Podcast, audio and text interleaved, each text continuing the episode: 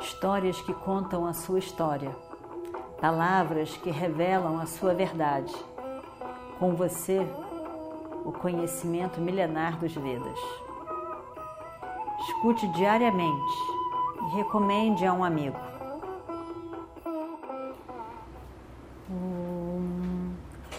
Vakratunda Mahakaya Surya Koti Samaprabha Nirvignam Kurume Deva Sarvakaryeshu Sarvada. Continuando então a nossa história do Mahabharata, realmente uma situação horrível, muito mais porque eu fui o responsável por tudo em que vocês se encontram. Mas Bhavitam Bhavatieva. Aquilo que tem que acontecer na vida de uma pessoa acontece. Não dá para fugir. O que tem que acontecer acontece.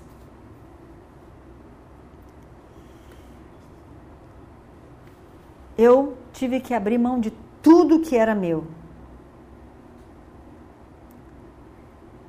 fiz você, vocês se tornarem escravos. Meus queridos irmãos, vocês são tão queridos para mim. Vocês são mais queridos do que a minha própria vida. Perder Draupadi foi também uma coisa uma coisa horrível para mim. Realmente, quando eu penso nisso, foi muito horrível. Mas vocês me machucaram bastante com essas palavras. Mas ao mesmo tempo, eu permaneço em silêncio. Porque eu compreendo. Tem justificativa as palavras e o que vocês falaram e a maneira com que falaram. Eu mereço tudo isso. Eu mereço tudo. Eu mereço escutar tudo o que vocês falaram. Mas não pensem. Não pensem que as suas palavras e as suas ideias vão mudar a minha cabeça. Não vão. Se vocês acham vocês estão muito enganados. Eu prometi que ficaria na floresta. E eu ficarei pelos anos prometidos. Doze anos e depois mais um ano em disfarce. E assim será. Assim eu seguirei.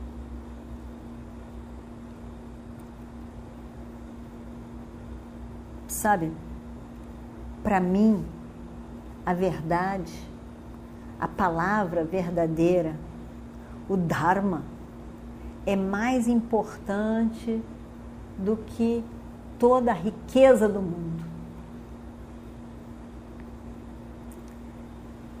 Mas eu lhe digo, Bima, depois desses 13 anos se Duryodhana se recusar a dar o reino que nos pertence, aí vocês vão ver o tamanho da minha raiva. Vocês vão ver. E eu sei que Duryodhana não vai querer devolver. Ele vai ter acostumado com muito poder, com tudo aquilo que roubou da gente. Ele não vai querer abrir mão. Ele vai se recusar, com certeza. Aí então, meus irmãos, vocês poderão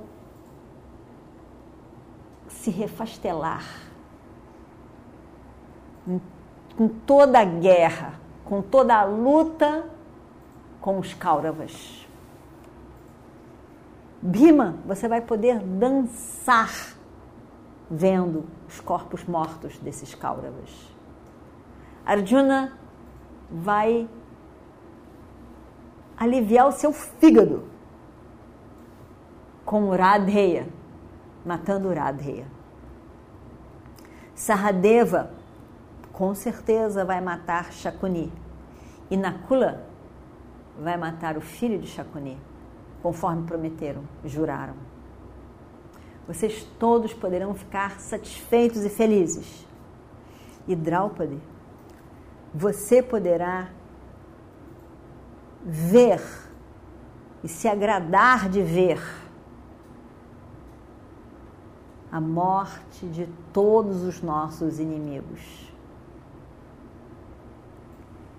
Eu, da minha parte, vou lutar com eles e vou ficar com toda a raiva para lutar. Eu vou colocar toda essa raiva, essa fúria para fora.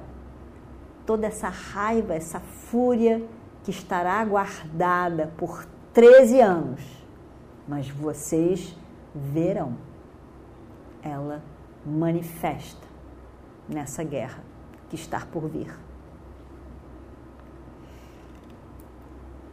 Ninguém vai reconhecer esse Yudhishthira. Ninguém vai poder acreditar que é o mesmo Yudhishthira de hoje. Aquele Yudhishthira que ficou em silêncio na corte dos Kauravas, debaixo de tanta provocação. Mas, meu querido Bima, escute, isto só será daqui a 13 anos. 13 anos. Mas não pense que o nosso tio, Dhritarashtra, viverá em paz por esse tanto tempo. Não. Na hora que o filho dele venceu, adquiriu tudo isso por meios ilícitos, a partir desse dia, a paz da sua mente foi roubada. Isso eu sei. Esse Dhritarashtra, com todo aquele tipo de mente terrível, capaz de fazer o que fez, está passando e passará todos os seus dias e as suas noites incapacitados de paz. Porque aquela pessoa que se, que se une ao erro, ao papo, ao adharma, sofrerá agonias piores do que a morte.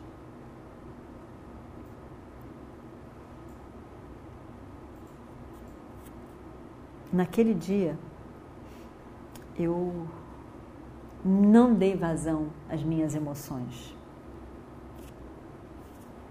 E a razão foi só uma.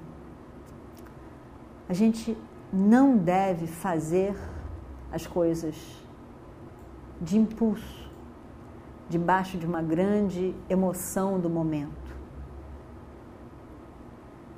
E Bhima, saiba, nós vamos ter a nossa chance. E aí então, dentro do limite do Dharma nas ações, você pode ter tudo que você quiser. Mas teremos que esperar. Teremos que esperar. Agora eu lhes digo, mas sei que não vai agradá-los, mas eu lhes digo: ninguém, ninguém pode me tirar do caminho do Dharma. Ninguém. E assim será.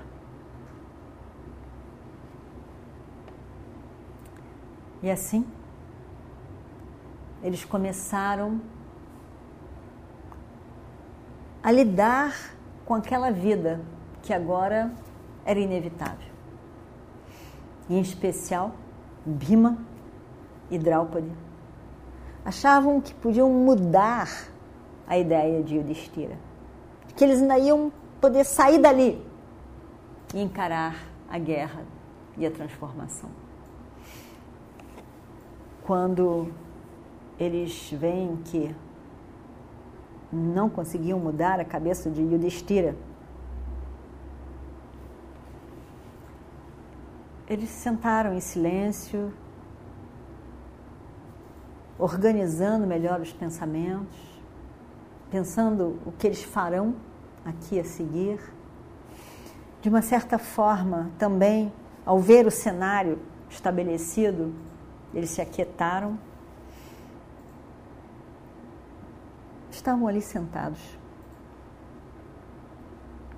E de repente, vem chegar ali Vyasa. Vyasa chega para visitá-los. E o que será que Vyasa tem a dizer debaixo dessas circunstâncias? Vamos esperar para a próxima semana.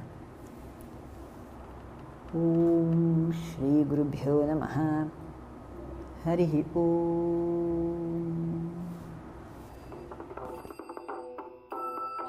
Histórias que contam a sua história palavras que revelam a sua verdade.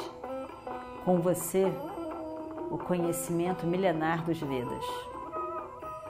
Escute diariamente recomende a um amigo.